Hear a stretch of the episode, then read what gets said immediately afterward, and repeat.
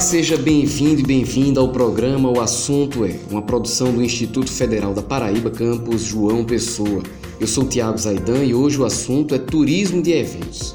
Para conversar conosco sobre este tema, eu recebo aqui Viviane Costa, que é professora da Unidade Acadêmica de Gestão e Negócios do IFPB João Pessoa. Recebo também a professora Ana Luísa Tito, também da Unidade Acadêmica de Gestão e Negócios do IFPB. E, fechando o time, a professora Rosalma Diniz Araújo, que é do curso de Turismo da Universidade Federal da Paraíba, conosco aqui.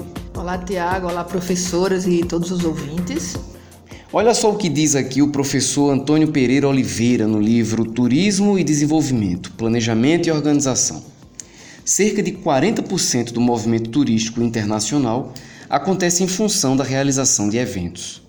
Além de ser um bom negócio para os locais receptivos, esse tipo de turismo independe dos fatores climáticos. Se chove, se faz calor, se faz frio, o evento acontece. Diante dessa citação aqui do professor Antônio Pereira Oliveira, seria o turismo de eventos uma alternativa interessante para, para as capitais aqui do Nordeste, como, como João Pessoa, por exemplo? No, no setor de turismo, nós temos dois períodos muito fortes, né? Que a gente chama de alta estação. É o fim do ano e o meio do ano. E para o, o setor de eventos, essa dicotomia, essa divisão, ela não existe. Então, é, os períodos Todos os períodos do ano são importantes e são bem-vindos para a organização de eventos. Independe da chuva, independe do sol, independe é, daquele público específico que vem geralmente no final do ano, as pessoas que estão de férias e no meio do ano também.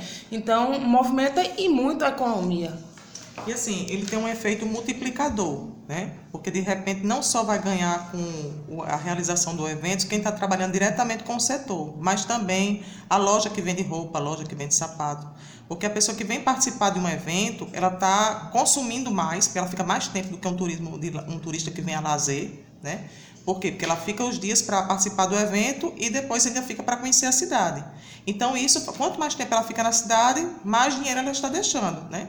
Então, no que ela consome é, num restaurante, esse dono do restaurante pode vir a ter mais dinheiro no final do mês e comprar uma loja, e comprar numa loja de sapato, uma, uma loja de roupa. Então, ele tem todo um efeito multiplicador e diminui, sem dúvida nenhuma, esses efeitos da sazonalidade. Fora que ainda favorece essa questão do, do próprio turista vir à cidade de João Pessoa, por exemplo, porque no que ele está viajando numa baixa estação, ele tem preços mais competitivos. Ele tem um valor do hotel menor, ele tem o preço da passagem aérea menor. Então, isso favorece né, e faz circular melhor o dinheiro, evitando o desemprego. É interessante assim, você colocou essa questão do turismo de sol e mar, né? Que o Nordeste é muito forte ainda, né? Como posicionamento de mercado, digamos assim. E aí eu estava pensando assim, por exemplo, Campina Grande e João Pessoa, né? Então João Pessoa tem mar, tem praia, tem litoral, enfim. E João Pessoa ainda não se libertou né, desse posicionamento. Então, ainda o principal motivador né, de, de, de visita a João Pessoa é ainda o sol e mar. Aí a gente faz um contraponto com Campina Grande, que não tem litoral. Então, o que é que acontece? Hoje a gente tem o maior São João do mundo, como o maior evento captador, né? Falando em Paraíba, é o São João de Campina Grande, porque mesmo que a gente tenha aqui o folia de rua, vamos dizer assim, é difícil você ver alguém pegando um avião de outra região do país para vir para o folia de rua, principalmente agora que teve os cortes, né? Em Campina Grande não. Então assim, movimenta toda a cidade, né? Então, o São João não é só um fator turístico, ele é um fator político, é um fator econômico, ele é um fator social, ele é um fator cultural, né? E ele movimenta e transforma a cidade durante aquele período. E não só, digo mais, não só durante não só aquele período, período, né? né? Antes, durante e depois. depois. Há uma preparação da cidade para receber esse evento, né? E é um evento consolidado, que tem muitas décadas já, não vou dizer nem anos, tem décadas né, no cenário nacional. Então, é, isso movimenta a economia, movimenta a cultura local, né? Com atrações locais, com atrações regionais, com atrações é, nacionais, às vezes até internacional, né? Dependendo do momento do evento e movimenta diversos eventos dentro desse próprio evento. O evento macro é o São João, mas dentro dele tem diversos outros eventos menores que se consolidaram nesse percurso.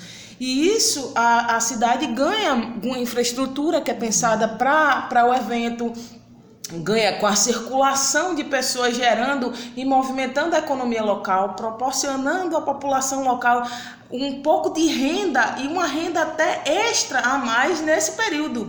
Né? Essa, esse visitante que vem de diversas regiões é, do estado, da região Nordeste e do país. E muitas pessoas também vêm de outros países para prestigiar né, o maior São João do mundo. Né? Então, assim, é um evento que está no imaginário das pessoas e consolidado. E do que Viviane falou, eu posso acrescentar, quando, ela falou do movimento da cidade, é, em eventos paralelos, tem as quadrilhas nos bairros, né, eu acredito que ainda existam, né? Uhum. Movimentar a população. O festival local. gastronômico, o festival musical, ou seja, são vários outros eventos dentro do evento, né? Não, e assim, não só nessa questão do turismo de sol e praia, né? Se a gente parar para pensar, que é algo que a gente é, porventura venha a discutir, a própria questão do interior, né? O interior muitas vezes a interiorização do turismo, né? do turismo né? Porque muitas vezes ela não tem atrativo turístico, mas de repente a partir do evento, né, ela pode já se tornar um referencial para futuras viagens, para futuras é, negociações que venham acontecer até na própria questão da comunidade, né? E, e, aí, pegando o gancho no que a Ana Luísa falou, dessa interiorização, que na verdade é, faz parte até da, da, do próprio programa do Ministério do Turismo. Lembra da interiorização do turismo, uhum. né? roteiros do Brasil, etc. Uhum. E, e, quando se estuda aquilo mais de perto, você percebe o seguinte, que algumas etapas foram puladas. Né?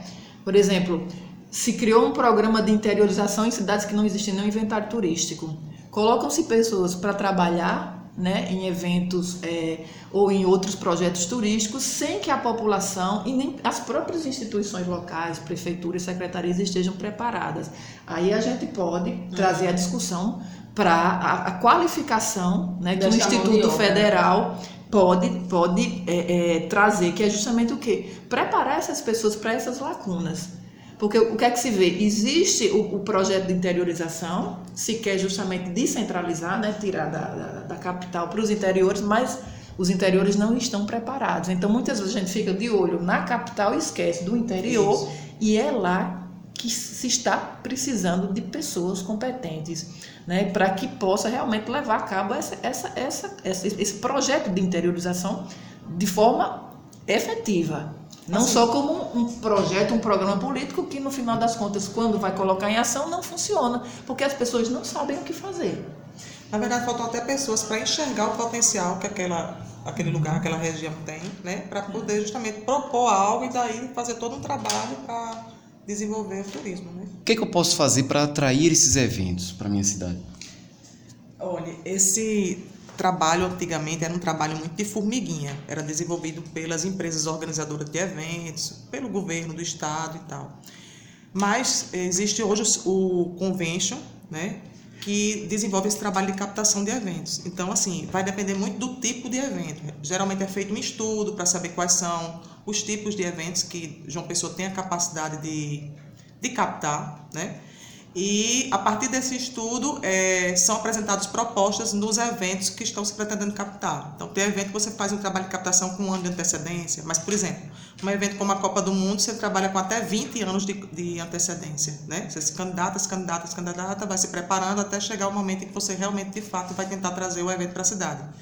Então é um trabalho é, muito grande, porque é um trabalho onde você tem que é, fazer o levantamento da infraestrutura da cidade, ver se a cidade tem condições de, de captar aquele tipo de evento, é, fechar parcerias com o governo do estado, com a prefeitura, com as empresas que, estão, que são parceiras, né? É, nessa captação do evento. Então, hoje está muito concentrado no convention. Chegou no convention, aí ele divulga né, a existência desses eventos e as empresas passam a dar propostas para ver quem é a empresa que vai realizar aquele evento que a cidade pretende captar. Este foi o nosso programa de hoje. Agradeço aos participantes que estiveram conosco aqui no estúdio: Viviane Costa, Ana Luísa Tito e Rosalma Diniz Araújo, todas professoras estiveram conosco aqui, agradeço a participação. Para falar com a gente, você pode entrar em contato conosco através do site ifpb.edu.br ou então a gente se vê aqui no campus João Pessoa do IFPB, na Avenida 1 de Maio, no bairro do Jaguaribe. O programa O Assunto É é uma realização da Coordenação de Audiovisual do campus João Pessoa do Instituto Federal da Paraíba. O roteiro e apresentação é de Tiago Zaidan, a música tema do programa é de Jay Lang e a coordenação de audiovisual é de Adilson Luiz Silva. Até a próxima!